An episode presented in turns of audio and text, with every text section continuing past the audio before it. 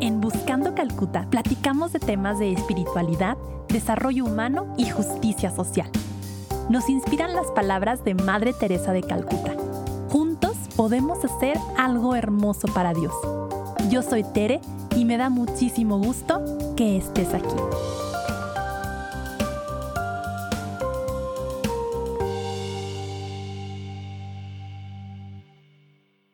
Amigos y amigas, bienvenidos. El episodio de hoy está vinculado a el santo de Juan Pablo II que celebramos el 22 de octubre Juan Pablo II, como algunos de ustedes de seguro saben, fue el que desarrolla, trae a la luz esta teología que se ha puesto pues de moda en el buen sentido, que es la teología del cuerpo, y por eso el capítulo de hoy quisimos que fuera una, más que introducción académica, que fuera una vivencia. Y más que explicarlo tal vez de forma teórica, nos van a platicar vivencias sobre lo que implica creerle a la teología del cuerpo y cómo se ve en la vida real el sentirse amado por Dios. Entonces, hoy les traigo a los grandes Perla, Leiva e Iván Castillo, esposos. Recientemente me parece que tienen un añito poquito más de casados y pues sin más preámbulos los voy a dejar aquí con la conversación.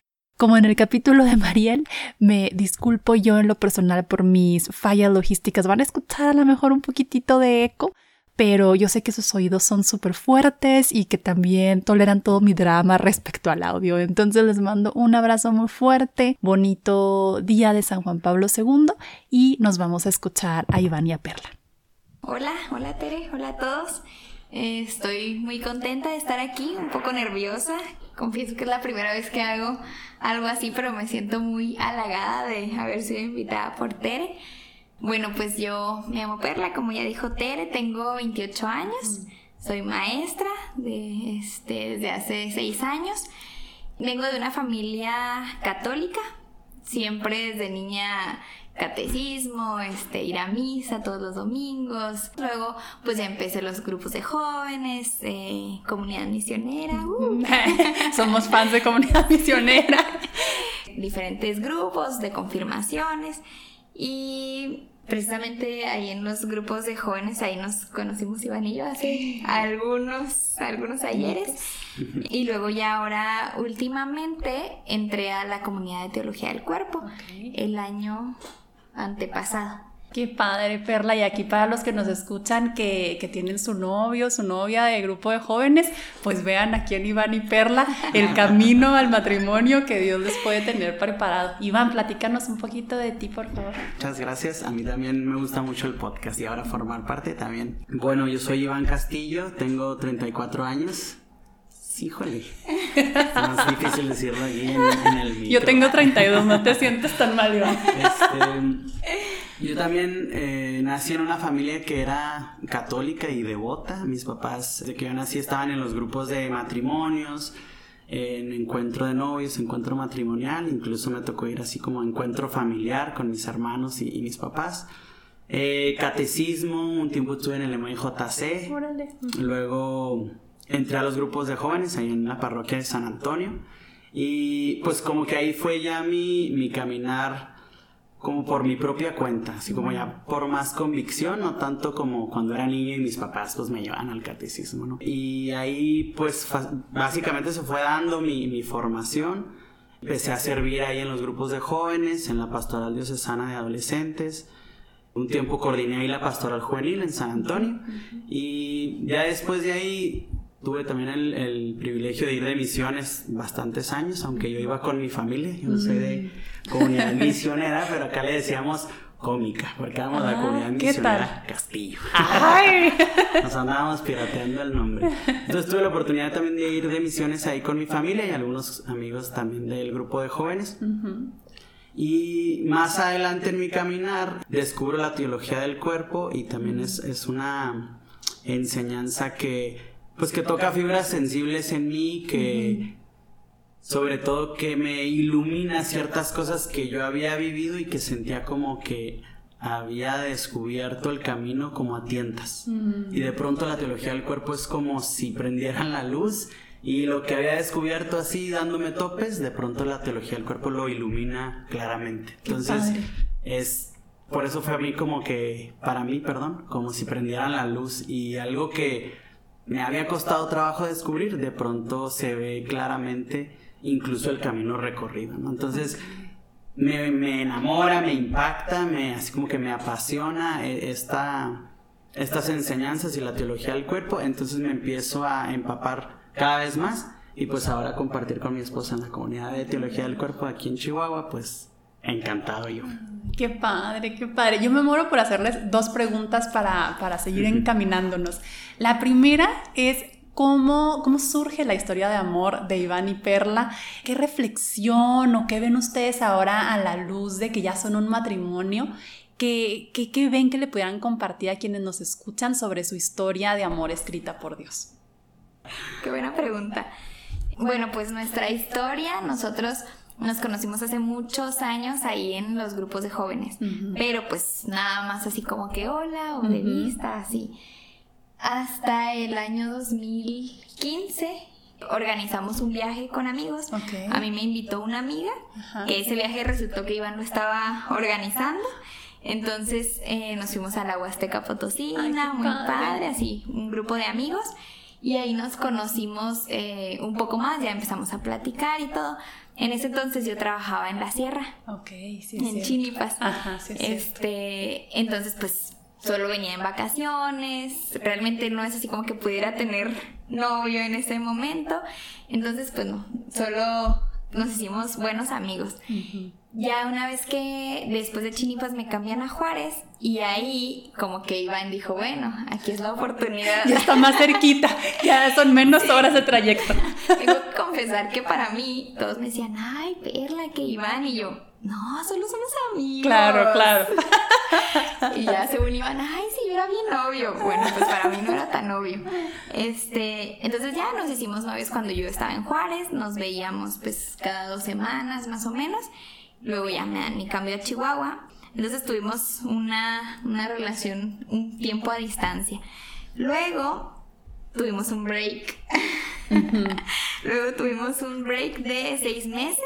Fue una situación, pues, ay, eh, ahí difícil. Yo sufrí una... Sufrí, pues sí, me pasó un, una situación incómoda, un poco incómoda. Vivía en un ranchito, este, a dos horas de aquí de Chihuahua. Ahí estaba trabajando. Y ahí, este, unos muchachos que resultó ser de ahí mismo del ranchito me llevaron en mi carro, este, así como un secuestro express. Este, fueron como cinco horas las que me trajeron ahí en mi carro, así con la cara tapada, con las manos vendadas, así en la parte de atrás de mi carro yo ahí acostada. Y en ese momento yo pues no, lo único que hacía era orar y rezar y por favor, Dios mío, o sea, que ya me dejen aquí, que se lleven el carro, pero que me dejen. Entonces fueron como cinco horas. Ya finalmente me soltaron ahí en la carretera y pues gracias a Dios todo bien, no, no pasó nada. Después hasta recuperé mi carro y todo. Entonces fue un momento en el que yo entré como en una crisis o no sé, existencial así de, bueno, tengo una segunda oportunidad de vida, así yo me sentía con una segunda oportunidad de vida. Entonces en ese momento me, pues, me empecé a cuestionar así todo en mi vida. Si me gusta mi trabajo, si quiero esto, y en ese tipo de preguntas iba, iban de por medio. Entonces como que, no sé, me empecé a sentir un tanto desesperada y fue así como que, no, no sé si quiero esto, empecé a tener muchas dudas. Entonces terminamos, y, ya en esos seis meses, este, pues no, siempre me di cuenta que siempre sí, que siempre sí era de aquí, entonces, pues ya ahora me tocaba a mí la parte de buscarlo a él, porque yo había sido la que, la que le había dicho que mejor no. Entonces, pues ya iban en su bondad, ¿eh? me aceptó otra vez, entonces ya regresamos y ahora sí yo decía, bueno, si Él me está dando esta oportunidad otra vez y si Dios nos está dando la oportunidad, ya es porque ya estuvimos un tiempo separados, supimos lo que es estar separados, entonces no, yo ya sé al menos que quiero estar con Él. Y ya realmente desde que regresamos, ya duramos nada más 10 meses de novios, de esa, de esa segunda vez, y luego ya Iván me propuso matrimonio. Este, y ya, pues desde ahí muy contentos, ya nuestro año de comprometidos y luego ya nuestra boda. Acabamos de cumplir un año de casados la semana pasada, Muchas felicidades. Gracias. Entonces, pues bueno, esa es así nuestra, nuestra historia, lo que podría decir. Yo igual puedo agregar un par de detalles. bueno, de lo que platicaba Perla, como que a mí me llama la atención ahorita que, que preguntabas, así como reflexionando, volteando hacia atrás, como que es como que uno pida así que a, Dios, oye, pues ya, este, que llegue pronto, ¿no? Y, y yo me doy cuenta que Perla ya había llegado a mi vida, solo que pues a lo mejor no me había dado cuenta, ¿no? O en el momento que la conocí, no me imaginaba que en un futuro ella iba a ser la persona que Dios había dispuesto para mí, que fuera mi esposa. Entonces, pues me doy cuenta que tiene Dios su plan perfecto y se va desdoblando de maneras este, misteriosas para nosotros como esta situación difícil que, que, platica Perla, ahorita lo platica este, con mucha soltura, pero fue la verdad un momento muy duro pues para ella y, para mí que yo no tuve nada que ver en ese momento, fue difícil el ver cómo ella batallaba y eso pues de algún modo eh, de ahí surge pues nuestra, nuestra ruptura, nuestro break.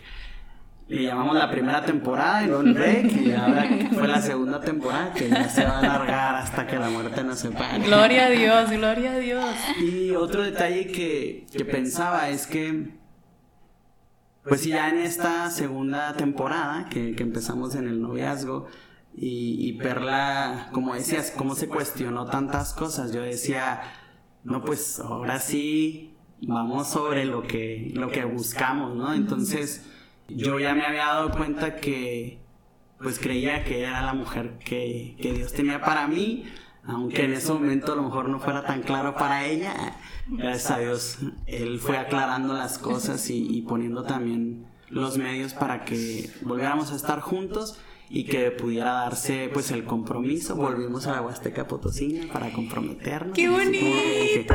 y aquí soy, aquí fue donde empezó y aquí lo... ¡Qué significativo! ¡Qué padre, qué padre! Y, y finalmente, pues ya como decía Perla, celebramos ahora nuestro primer aniversario de matrimonio. Espero que sea el primero muchos por venir. Con el favor de Dios. Y me encanta, me encanta su historia. Y pensaba yo en, pensaba en muchas cosas porque es una historia muy bonita. Y me venía a la mente esta cita de cómo todo sirve para bien de quienes aman a Dios. Y, y que a veces no me puedo ni siquiera imaginar el, el, terror, ¿no? De lo que nos platicabas, Perla, pero cómo incluso Dios de maneras misteriosas, en medio de eso, aunque claro que Él no, él no quería, ¿no? Lo que pasó, pero cómo incluso puede sacar cosas positivas como esta reflexión que te lleva finalmente a, a bueno, a decir, Iván, sí, sí es contigo, sí es contigo, sí es contigo con quien quiero construir esta vocación y qué padre. Iván, entonces entiendo que tú fuiste el que primero conoció la teología del cuerpo.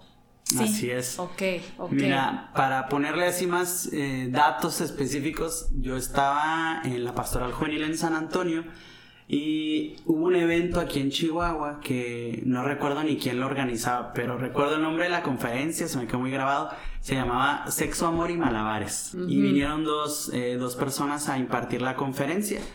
Eh, uno era Evan Lemoyne, que ya ahorita como que tiene un poquito más de renombre con la teología del cuerpo aquí en México. Y el otro, la verdad no recuerdo su nombre, pero era un malabarista que trabajaba en el Circo du Soleil en Cancún y él platicaba su testimonio de cómo, a pesar de, estar en el medio como el circo y artístico, era difícil vivir la fe y sin embargo él conoce a, su esposa y se convierte y cómo vive en la fe, aún y con esta situación de, su trabajo, ¿no? Ok.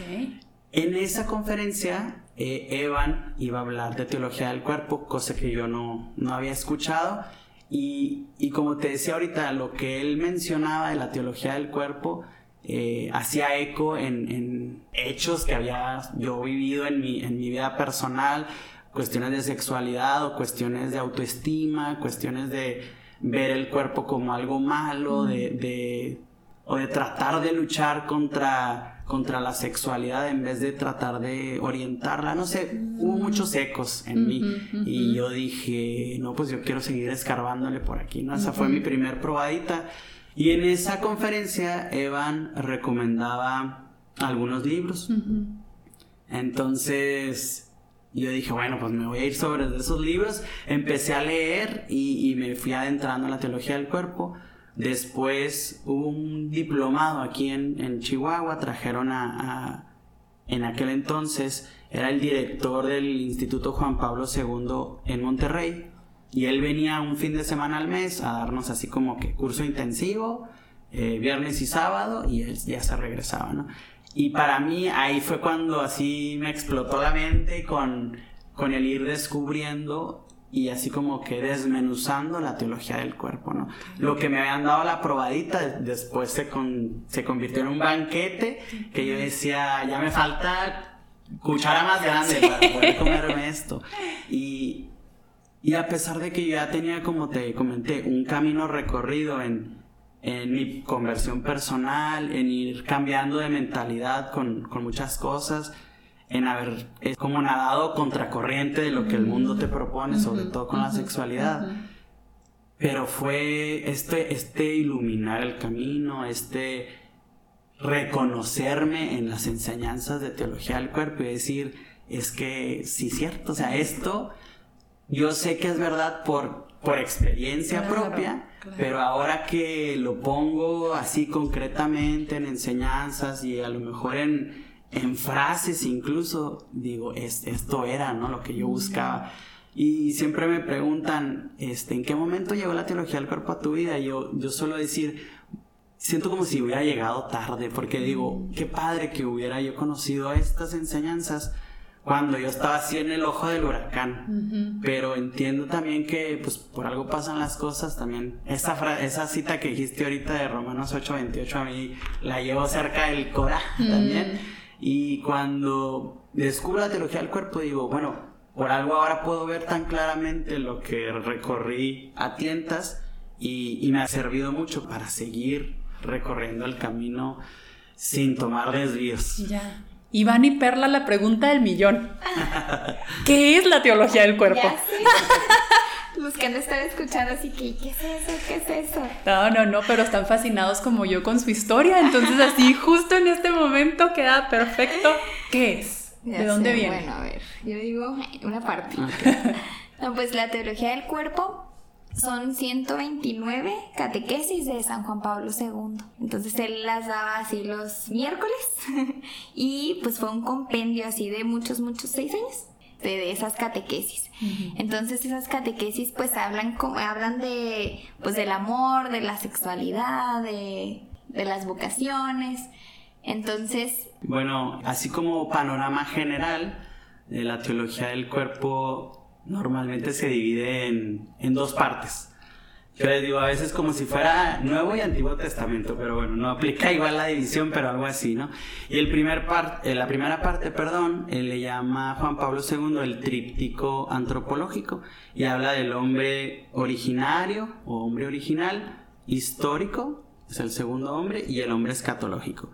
Y de ahí se desprenden pues gran parte de las enseñanzas y la segunda parte él habla de el celibato, la vida consagrada, el matrimonio y amor y fecundidad. Y esos son como, digamos, los seis grandes temas que abarca la teología del cuerpo y de ellos se desprenden pues muchísimas enseñanzas, como que Juan Pablo II lo fue dosificando miércoles con miércoles porque te digo, así como que yo creo que si lo hubiera sacado así de bonche. De golpe, No tenemos ni cómo este, comerlo. Digerirlo. Y, y, la verdad es que en un principio, yo te confieso que la teología del cuerpo a veces es, es denso el, mm. lenguaje de Juan Pablo II. Mi papá siempre decía, es que a veces leo y, están en idioma, en idioma papa, idioma cardenal o idioma obispo, ¿no? Idioma sacerdote ya cuando está más tranquilo. Pero entonces como que a veces uno necesita esta traducción a un lenguaje más coloquial y a mí en lo personal me sirvió mucho leer a varios autores que, vamos a decir, te desmenuzan un poquito lo denso que es la enseñanza de Juan Pablo II. Pero Y aún así, cuando lees directamente a Juan Pablo, encuentras pues joyas que a pesar de que tú no seas filósofo o teólogo, este, pues te, llevas, ¿no? Y, así como concretizando, pues yo creo que la teología del cuerpo es una enseñanza del amor humano, desde lo corporal, pues hablamos de teología del cuerpo, ¿no? De cómo Dios se hizo carne y eso nos revela mucho a nosotros que somos también cuerpo, pero también a qué está llamado ese cuerpo y cómo vivir el amor, eh, este plan divino que Dios diseña cómo lo podemos hacer vida, ¿no? No nada más acá en lo intelectual, sino en lo concreto, en, en, la vida diaria. Me encanta y me encanta que una palabra que me viene a la mente es como un amor encarnado, como tú decías, que es una teología que abraza a la humanidad y que nos dice todo lo que a lo mejor pensabas tú por angas o mangas, que hay esta división entre lo bueno y lo malo, lo divino y lo corpóreo. Y realmente es una unidad realmente es una unidad y podemos encontrar a Dios a través de, nuestro cuerpo, ¿no? Exactamente, sí, de eso se trata también, de que como muchas veces pensamos o teníamos la idea de que es que mi cuerpo es malo porque es el mm. que me hace pecar y cosas así. Y San Juan Pablo II nos dice que somos una unidad, o sea, somos mm. espíritu y somos cuerpo. Entonces, gracias a nuestro cuerpo podemos hacer lo que hacemos. Claro. Entonces, podemos eh, ayudar a los demás, podemos vivir nuestra vocación, podemos no sé, donarnos a los demás, abrazarnos. Ahorita no tanto. Sí, que, y cuánta falta hace, ¿verdad? Que ahí entendemos justo lo que decías tú, Iván, o sea, cómo son luces que tú dices, tiene sentido. O sea, no es porque me lo estén explicando con lenguaje académico, sino porque lo vivo. Mi cuerpo reclama el contacto físico que ahora nos falta del abrazo, por ejemplo. Exactamente, exactamente. Iván, antes de que se me olvide, tú has mencionado dos veces libros y autores. ¿Nos pudieras recomendar, por favor, algunos autores o libros para los que vamos empezando en este proceso de entender la teología del cuerpo? Muy bien, sí, mira, a mí en lo personal, yo empecé a leer a Christopher West porque fue el que recomendó Evan. Pero Evan en sí recomendaría mucho a Evan Lemoyne. Él tiene un instituto aquí en México que se llama Amar al Máximo, si no me equivoco. Y Christopher West, pues ya es como uno de los ponentes más reconocidos este, a nivel mundial, yo diría. Y tiene ya mucho contenido en español, aunque él sea americano, pues estadounidense. Muy bien. Eh, de otros autores. Nosotros leemos un libro en la comunidad este, que se llama Nueve Pasos para Amar Más. Ese es el padre Adolfo Güemes. Y ese también está súper padre porque está bien concreto, está cortito te lo pone de una manera eh, bien clara, con muchos ejemplos, así a lo mejor algo que San Juan Pablo II dijo así de una manera súper elevada, él lo aterriza a palabras básicas y la verdad está bien sencillo de leer, está muy corto y sí, se los recomendamos mucho ese libro. Sí, y ahora con la tecnología también, pues hay muchos eh, recursos disponibles, por ejemplo, hay una consagrada que se llama Rebeca Barba, que también tiene este, un especial carisma para, para impartir la tecnología del cuerpo, para hacértela llegar. Igual hay un podcast de Amar así, que son tres chicas que son muy amenas y ellas son más jóvenes también, como que es más fácil identificarse con, con ellas en las que platican también las enseñanzas de teología del cuerpo. En fin, yo pienso que ahorita en la red, o sea, hay demasiados recursos para que puedas tener al alcance algo que, que te guste y algo que sobre todo tú sientas que, que, es comprensible para ti, porque te digo, como hay gente que la expone con una, un lenguaje muy elevado que finalmente transmiten las mismas enseñanzas, ¿no? Y son enseñanzas que Juan Pablo II desprende de las palabras de Cristo en el Evangelio.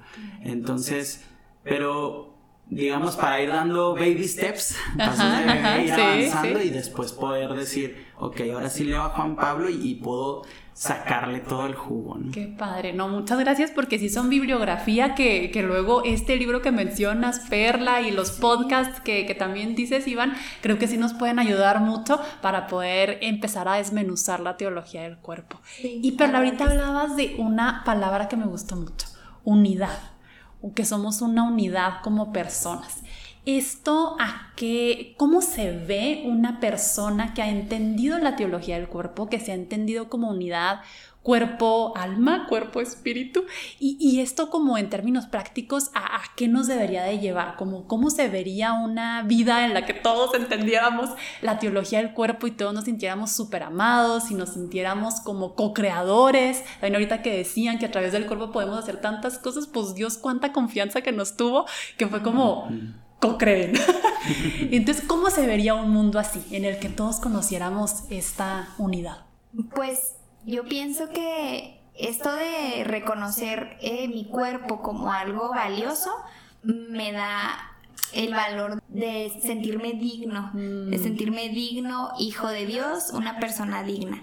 Entonces, como aceptarme como soy, o sea, aceptar mi cuerpo así chaparrito, así como soy, y saber que Dios me creó así. Claro que obviamente vivimos en una época donde la mayoría de las cosas son apariencia, desgraciadamente. Y pienso que más a veces como, como mujeres caemos así en la vanidad y que, ay, que no me gusta esto y cómo me veo, ¿verdad? Pero el hecho de yo aceptarme como soy y de saber que Dios me ama así tal cual, esa unidad de yo sentir que mi alma o mi espíritu este, están para servir a los demás y que mi cuerpo, así como es, me sirve para lo que quiero hacer. Y no te estoy hablando de que, ah, no, nada más una persona que tiene todas sus extremidades y todo su cuerpo perfectamente funcional. No, o sea, yo como soy, puedo hacer muchísimas cosas, aunque no tenga un pie, aunque no vea, aunque lo que sea podemos hacer muchísimas cosas. Nosotros tenemos eh, la bendición de tener en nuestra comunidad uno de nuestros compañeros es, anda en su silla de ruedas y es excelente. Él es médico. Te mandamos un saludo, Marcos. este, y excelente, o sea, él así con su espíritu, con todo lo que es, no, o sea, mis respetos. Otro compañero es, pues, George. él pues perdió la vista. Perdió la vista. No nació así, pero creo que en algún momento de su juventud en la prepa, este, perdió la vista y, y pues a veces, como diría el principito, ¿no? Que las cosas, este, las más importantes o las más valiosas son, este, invisibles a los ojos. Jorge lo hace vida en la comunidad de una manera muy palpable, ¿no? y esto que a lo mejor uno pensaría, bueno, este, estos cuerpos que no están, no sé, al 100 o que no están completos, como Dios, pues lo que decíamos ahorita, ¿no? Dios se basa de cualquier cosa y, y a veces vemos en ellos más unidad de esto que decíamos, de cuerpo y espíritu, a raíz de a lo mejor esta situación y esta pues dificultad que tuvieron en la vida y de cómo tienen que aceptar o llegar a término con eso y, de ese modo pueden aceptarse, ¿no? Y nosotros a lo mejor completos batallamos más para esas situaciones, ¿no? Sí, pero sí. entonces te decía, es este como que bien para nosotros es muy gratificante verlos a ellos y ver el ejemplo que son. Entonces, de lo que mencionas ahorita, esa unidad de, de, yo sentirme digna, de yo saber que puedo ser don para los demás, o sea, puedo entregarme a los demás y al mismo tiempo recibir eso que, que Dios tiene para mí a través de la otra persona, como es su cuerpo, su espíritu, todo su todo su ser. Qué padre, qué padre. Y, me acordé de dos cosas. La primera de cómo en, en, las casas de Madre Teresa hay muchas personas igual con una limitación, por así decirlo, física o mental. Y cómo son nuestros grandes maestros o han sido, ah, digo, lo, lo hablo así como que a título personal, mis grandes maestros en cuanto a esta dependencia bonita a Dios como el reconocer de no estoy solo, estoy protegido, hay alguien que, que, me ayuda y que Dios a través de los voluntarios, de las hermanas, está aquí como para, para que mi vida pueda, pueda ser plena, aunque a lo mejor aún desde una perspectiva humana me falta algo pero Dios suple, ¿no? Dios suple a través de los miembros de la iglesia y pues qué bonito esto también de como miembros de la iglesia que somos una unidad, ¿no? O sea, como a lo mejor si a mí me falta, no sé, no escucho bien y como otros miembros de la iglesia que tienen este don me ayudan para caminar bien, para escuchar mejor, me encantó, me encantó esa parte.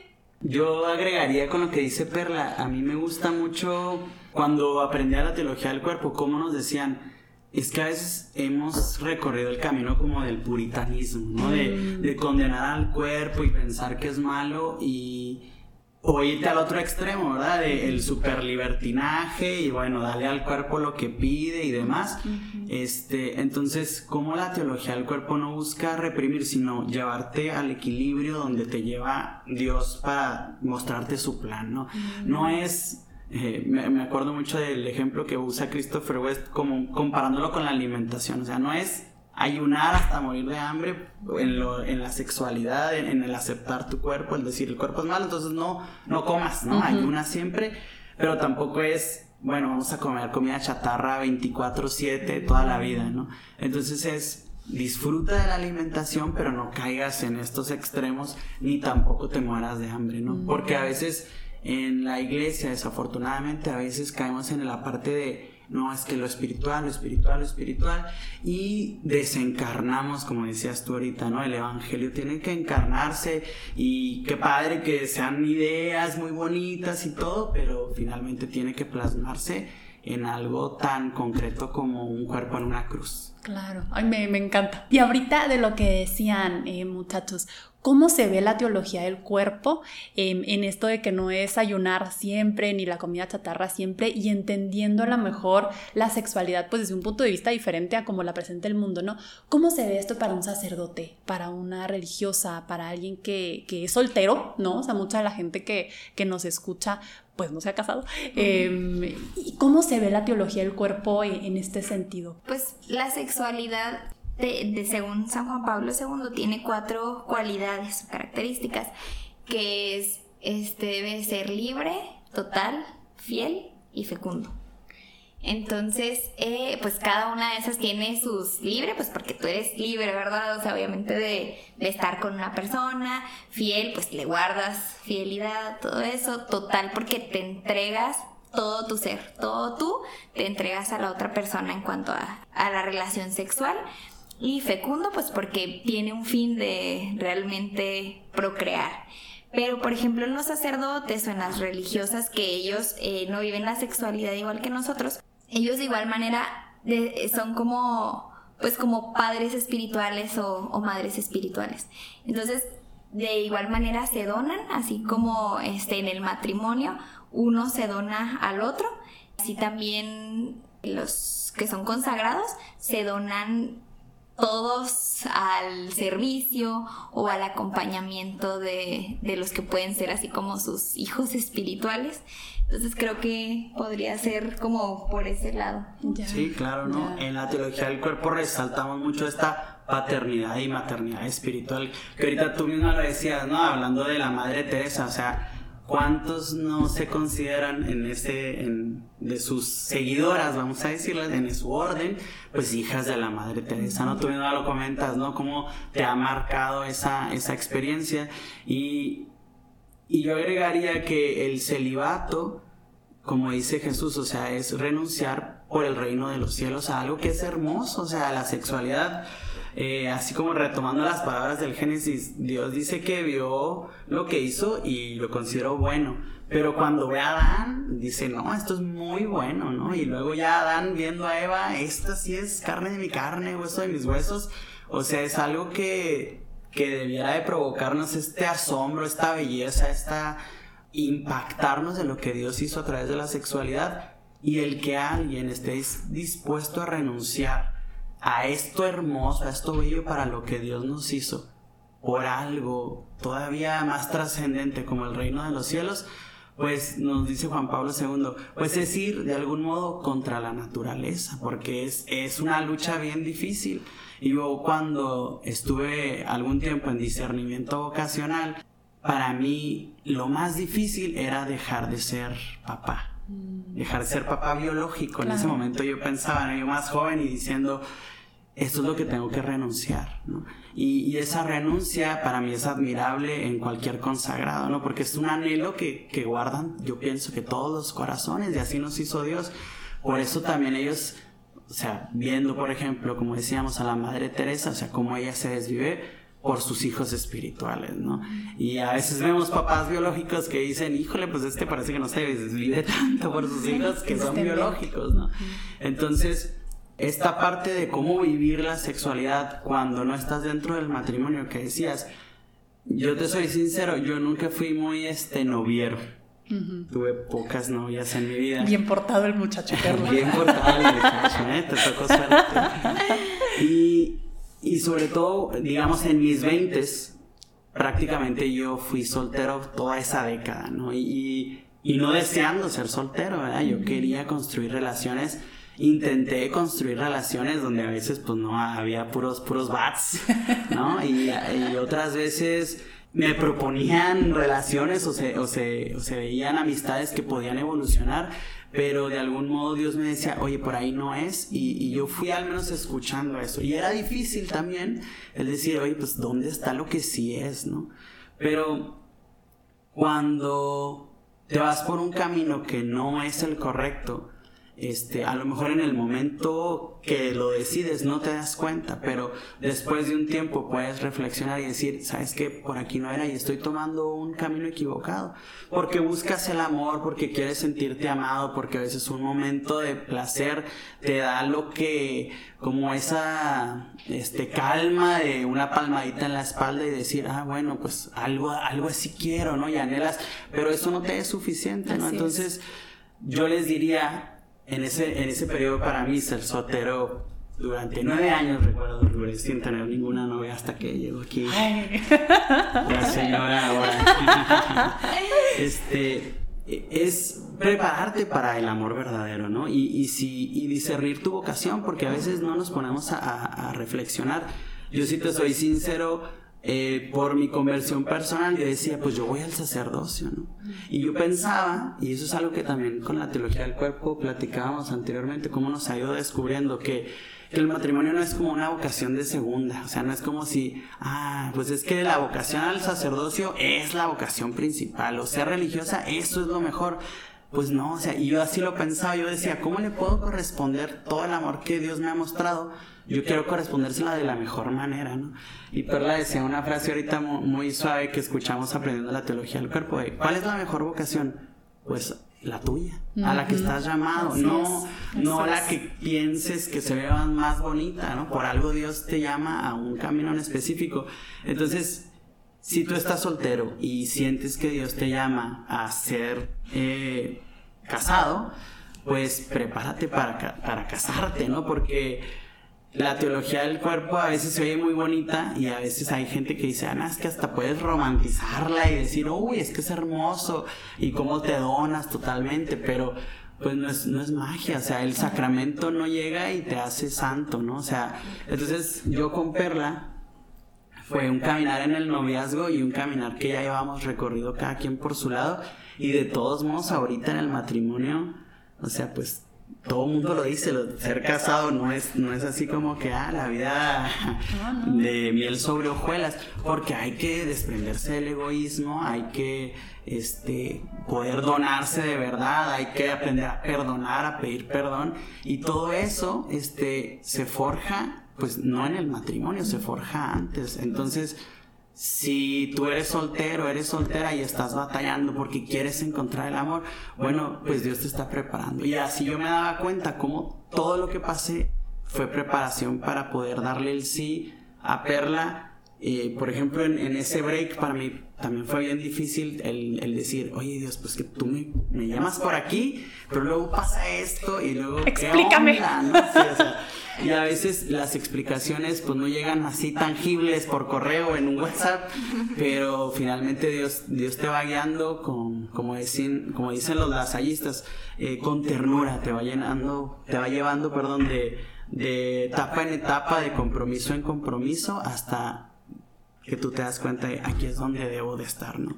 Y volviendo a los consagrados, es la gracia la que los sostiene a llevar esa vocación, porque el renunciar a esto hermoso a lo que estamos llamados, solo la gracia es la que puedes ver a un sacerdote entregado toda su vida al ministerio, a sus parroquias, a sus fieles, y, o a alguien como Madre Teresa que, que su legado es súper impresionante, que no puedes negar la maternidad espiritual que tiene, o sea, que aún nos sigue marcando a, nosotros con su legado y, y, eso pues es pura gracia, ¿no? Y, que están llamados a eso, ¿verdad? Porque se fueron por el camino que Dios los llamaba, no por el que les proponía ningún otro, ¿no? Y eso, descubrirlo y tener esa certeza, pues te da tranquilidad y te da, te da la confianza de decir, por aquí es por donde Dios me quiere y, y eso te hace caminar más firme, más confiado y pues caminar mejor hacia, hacia él, que finalmente pues para allá es donde vamos. Claro, ay, qué padre. Y, y, pienso muchas cosas con esto que nos comparten. La primera, la importancia de un buen discernimiento la, importancia de prepararnos para nuestra vocación, porque como dicen, no es como que te casas y te caen así del cielo todas las virtudes para ser una excelente esposa, madre, esposo, padre, sino que se van cultivando, ¿no? Conforme el paso del tiempo, en la soltería, por supuesto, y también pues el plantearnos el matrimonio o la vida eh, consagrada, sacerdotal, eso por una parte, y también pienso en lo bonito que es de cómo cuando embona realmente como el caminar de dos personas que por su parte habían estado buscando a Dios y se juntan y entonces es como que un regalo para la iglesia, ¿no? Un regalo para la iglesia y, y cómo este donarse se puede ver de tan diferentes maneras. Pirla, ¿qué, ¿qué les gustaría decirles a las parejas que están preparándose para abrazar la vocación al matrimonio? ¿Qué les ayudó a ustedes? ¿Qué les hubiera gustado hacer diferente? ¿Qué les sirvió? Para llegar más preparados para esta vocación tan linda que es formar una familia? Bueno, pues mira, yo entré a la teología del cuerpo cuando estábamos comprometidos. Entonces ahí cuando fui este aprendiendo pues todo esto de la vocación, el matrimonio, de la sexualidad, de todo este amor que Dios nos tiene y que todo esto de la teología del cuerpo, para mí fue muy importante porque yo siempre supe que me quería casar. O sea, yo desde chiquita yo soñaba con mi boda, ya sabes, ¿no? Pero ya realmente verlo tan cerca o ya en términos así como que más concretos de lo que es el matrimonio y todo eso, a mí me sirvió mucho conocer o aprender de la teología del cuerpo que, que los matrimonios son pues realmente los eh, formadores de los futuros doctores, maestros, presidentes, ¿eh? claro, claro. y todo eso, sacerdotes, este. Entonces, ¿cuál es la importancia de, de tener un matrimonio como cimentado en una roca? Que en este caso, pues sería Dios, para poder, pues, dar muchos frutos, ¿no?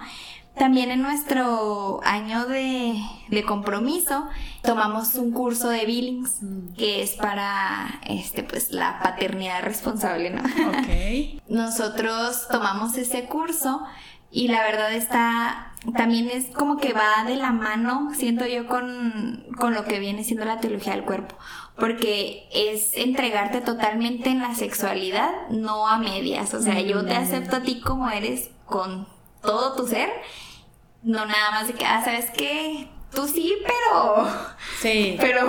Tu fertilidad. Tu fertilidad no la acepto. Sí. Entonces, Billings, pues nos enseña eso, a, aprender cómo somos uno mismo y cómo somos totalmente seres responsables y racionales de decir, ok, nosotros ahorita estamos empezando, queremos vivir un momento en nuestro matrimonio y prepararnos para, para ser papás este, en algún momento, pero ahorita todavía no. Claro, Entonces ahorita, ok, vivimos nuestra sexualidad con el método del Billings que nos permite entregarnos completamente, o sea, te acepto a todo a ti, pero con esta con este pensamiento de decir, bueno, ahorita todavía no queremos ser papás. Pues es este método de decir, bueno, ahora sí ya estamos listos, ok, cuándo son los días este, que la mujer está fértil para decir, ah, ok, aquí puede ser un embarazo. Entonces, bueno, el método Billings a nosotros nos gustó mucho y pues todavía vamos muy bien con él. Y otra de las, y que sí, la verdad sí lo recomiendo mucho a todas las parejas que, que están comprometidos, este, la verdad es muy, muy, muy buen método porque también te une mucho como pareja. Mucho, mucho te une. Entonces, pues está muy padre, sí lo recomiendo mucho. Y también somos parte de la comunidad del encuentro de novios. Nosotros vivimos ese retiro antes de comprometernos pero ahí fue cuando Iván, eh, principalmente, ¿verdad? Que él era el que iba a tomar la decisión de si compraban y yo no. Después de ese retiro, ahí nos dimos cuenta, o sea, bueno, reafirmamos de que, ok, sí, o sea, sí le entro. Y a poco después fue cuando Iván me pidió matrimonio, pero la verdad nos ayuda mucho esa comunidad porque hasta la fecha seguimos, seguimos en, este, en comunidad con ellos. Y pues vemos temas así de eh, la relación de pareja y comunicación y todo este tipo de lenguajes del amor. Entonces nos ayuda mucho también porque, pues, como decía Iván ahorita, o sea, claro que es muy bonito el matrimonio, pero siempre hay diferencias. Pues, claro, es natural. De de dos familias diferentes. Es que, ¿por qué no tapas la pasta de dientes? Sí. Entonces, pues es diferente o es difícil a veces, pero con estas herramientas que ellos nos brindan, la verdad sí nos han, nos han servido mucho. Todo eso. Entonces, yo les recomiendo que si no tienen que estar comprometidos para ir a, estos retiros de, del encuentro de novios, nada más tener una relación pues estable, que le ves futuro, no tienen que ser ya de que ah, ya tenemos fecha de boda, pero la verdad sirve muchísimo porque ves temas que a veces en el noviazgo no platicas o los ves muy por encimita. Y ya cuando estás ahí que te tienes que sentar realmente a hablar de que oye a ver y cómo le vamos a hacer con los hijos y cómo le vamos a hacer con las familias políticas y el dinero o sea temas que no siempre se ven o que son delicados. ahí te hacen que te confrontes. E incluso muchas parejas ahí cortan no yo he escuchado. decir sabes qué pues mejor no. O sea, tú por tu lado, yo por el mío y... y pues, muy sano, claro a, tiempo. Entonces, les recomiendo muchísimo también que si pueden, tomen ese, ese retiro del encuentro de novios. Pues yo agregaría para las personas que ahorita están en un noviazgo y luego el COVID se les atraviesa, híjole, pues qué difícil. Perla incluso me decía, las bodas estas que se tuvieron que posponer, pues yo pienso que es un momento especial para todos, ¿no? Este coronavirus nos ha puesto a, hacer introspección, perdón, a todos, ¿no? Solteros, casados, comprometidos, pero pues pienso que en los momentos de crisis, uh, retomando nosotros el break, fue un momento para mí que lo espiritual fue lo que más me sostuvo. Y, yo veía a Perla del otro lado, ya después que nos reencontramos y platicamos y, nos contamos cómo lo sufrimos cada quien, la espiritualidad creo que fue uno de los pilares en ambos lados, ¿no? Entonces, ahorita que estás formándote para, este, pues para formar un matrimonio, preparándote, y se viene esta crisis, ¿no? Antes del matrimonio o en plena, a pleno, no sé, días de la boda, qué difícil, pero pues así van a venir las crisis, ¿no? y qué padre que sepas que puedes este, estar firme y fortalecer con tu pareja eh, tu fe y, poder dar el ancho, ¿no? Con, con, las situaciones que se vienen, a agarrarte de Dios con las 20 uñas, como dicen, y, y aguantar la crisis que venga, ¿no? Porque hoy es el coronavirus, mañana no sé, o sea, a la muerte de un familiar o una situación eh, económica difícil, qué sé yo, el matrimonio y cualquier vocación trae estas crisis, estos momentos difíciles. Y el hecho de que puedas refugiarte en tu fe y tomado de la mano de tu pareja, pues qué padre, ¿no? Yo les agradezco muchísimo, Perla y Iván, por haber estado en este espacio. Espero que, pronto se animen a, hacer por ahí algún proyecto con teología del cuerpo, porque es un tema que, del cual tenemos mucha sed, del cual tenemos mucha sed. Necesitamos luego ser recordados de nuestro valor, como decías, Perla, de nuestra dignidad, de cómo, de cómo esta unidad nos habla de un Dios que no crea cosas feas, cosas a medio realmente somos valiosos porque somos creación de, Dios Padre y les agradezco muchísimo el haber estado aquí y, bueno, no sé si, si quieran decir así algo como, como final eh, para, para quienes nos escuchan y espero poder tenerlos nuevamente como invitados en un futuro. Pues nos gustaría eh, saludar a nuestra comunidad de teología del cuerpo, que ellos este, estas enseñanzas que compartimos ahorita, pues ellos también son nuestros compañeros y maestros a la vez. Juntos caminamos y, y como decías tú ahorita, ¿no? Como el, cuerpo que es la iglesia, este, pues nos ayudamos. Y pues al menos yo quisiera agradecerles también a ellos y a todos los que hacen pues posible que las enseñanzas de Juan Pablo II hayan llegado este, a nosotros, ¿no? También saludos a nuestra comunidad, nos llamamos Totus Tus. Apenas este hace poquito que tenemos nuestro nombre porque siempre éramos nada más los de la teología del cuerpo. Pues como decía lo del proyecto, la verdad hay un este proyecto que se está cocinando de, de hacer un podcast de teología del cuerpo con el favor de Dios esperemos que pronto salga del horno y mm. puedan este también disfrutar. Muchas gracias, Tere. Muchas gracias. Nosotros nos vemos en el siguiente capítulo. Dios los bendiga.